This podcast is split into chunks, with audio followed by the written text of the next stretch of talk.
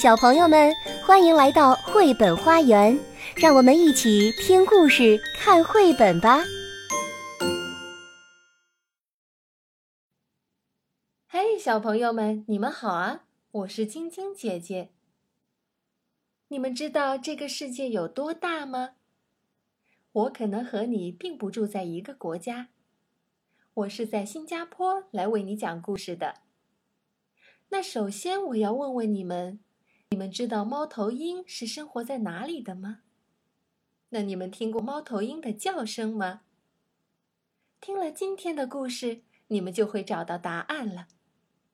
故事的名字《月下看猫头鹰》，作者是美国的真优伦，由约翰秀能配图，明天出版社出版。我跟爸爸出去看猫头鹰，是在一个冬天的晚上。那时候已经三更半夜了，我们一直没有睡觉。外面没有风，那些大树直挺挺的站着，像一座座高大的雕像。月光耀眼，天色很亮。背后远远传来火车的汽笛声，笛音低沉。拉得很长，就像一首歌，听起来好忧伤，好忧伤。爸爸早把我的毛线帽拉低，盖住我的耳朵，但是隔着帽子，我还是听得到声音。农场里的一只狗跟着汽笛叫了起来，接着第二只狗也叫了。火车和狗齐声唱歌。唱了好一阵子，闹声消失以后，四周静极了，就像在梦里。爸爸还有我一直向着树林走去。我们沙沙沙沙的踩着松脆的雪，留下小小的灰色脚印。爸爸在地上拖着长长的影子，我的影子却又矮又圆。隔不多久，我就得奔跑几步才能跟得上爸爸。我那又矮又圆的影子也跟着我跌跌撞撞，但是我没有喊累。出去看猫头鹰就得保持安静，爸爸一直是这么说的。我盼望跟着爸爸一起去看猫头鹰，已经盼望好久好久了。我们走到了松林地带。在亮亮的天色里，一棵棵的松树看起来黑黑的、尖尖的。爸爸举手做了个手势，我立刻收住脚步，站在原地等着。爸爸向上看，好像要找天上的星星，又像在查看空中的一张地图。月光使他的脸看起来像是戴上了银色的假面具。他开始呼叫起来。呼呼呼呼呼呼！学的是大脚猫头鹰的叫声。呼呼呼呼呼呼！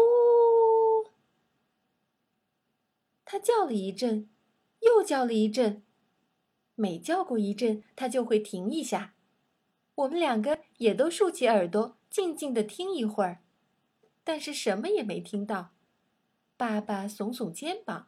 我也耸耸肩膀。我并不难过，我的几个哥哥都说过，猫头鹰是有时候出现，有时候不出现的。我们再往前走，我感觉得出天气的寒冷，就像有人用冰冷的手掌按在我的背上，我的鼻子、我的面颊里热外冷，冻得发疼。但是我一句抱怨的话也没说。出去看猫头鹰，一定要安静，一定要坚强。我们走进了树林，那些树影比我见过的任何东西都要阴暗，遮掩了地上的白雪。蒙在嘴上的围巾温温湿湿的，毛茸茸的护着我的嘴。深更半夜，会不会有什么东西躲在黑黑的大树背后呢？我问都没有问，出去看猫头鹰，一定要勇敢。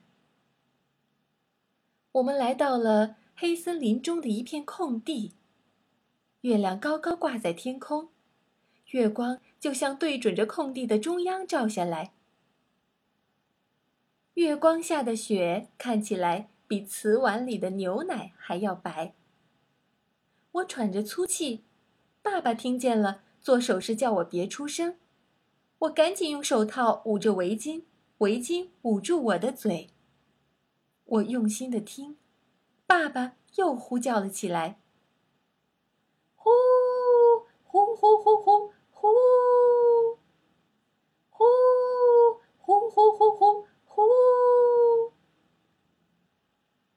我全神贯注的听着，看着，在这冷空气中，听得耳朵发疼。看得双眼蒙上一层雾。爸爸扬起了脸，打算再呼叫一次，但是他还没有开口，就有回应的声音穿过树林传了过来：“呼呼呼呼呼呼。”爸爸脸上有了笑意，他回应了一声：“呼呼呼呼呼呼。”然后他跟着猫头鹰。就像在那儿谈天，谈起了晚餐、树林、月亮和寒冷的天气。我松开了捂住围巾的嘴和手套，开心的想笑出来。从草地边缘、树林上面传来猫头鹰的叫声，越来越近了。草地上却没有一点动静。突然间。一个猫头鹰的影子从地上的大树影里分离开来，向着我们的头顶飞过来。我们看着，嘴里发热，却不出声，许多想说的话一句也没说。飞过来的黑影又发出了叫声。爸爸拧亮了他的大手电筒，正好照到那只刚要停落在树枝上的猫头鹰。我跟那只猫头鹰。你看我，我看你，看了一分钟，三分钟，或是足足看了一百分钟也说不定。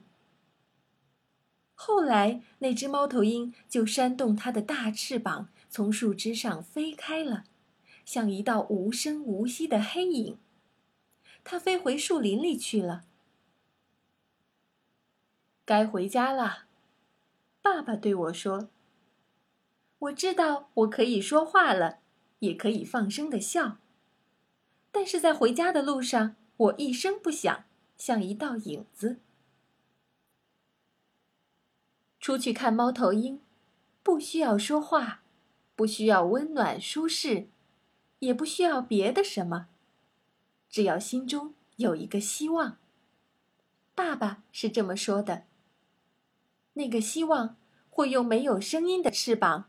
在明亮的看猫头鹰的好月光下，向前飞行。好了，小朋友，我是晶晶姐姐，今天的故事讲完了，我们下一次再见吧。本节目由爱乐公益出品。